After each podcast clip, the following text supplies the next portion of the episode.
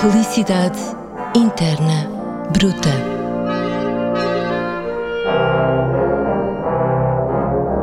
Em 1979, no filme Manhattan, talvez o primeiro em que o realizador homenageia uma cidade, Woody Allen, num célebre monólogo, faz uma lista das coisas que fazem a vida valer a pena.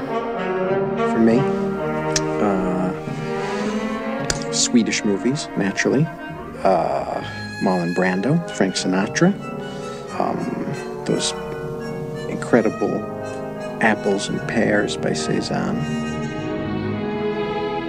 Mais de quatro décadas depois, e em tempos de guerra e peste, perguntamos a escritores, criadores, pensadores o que faz, afinal, a vida valer a pena.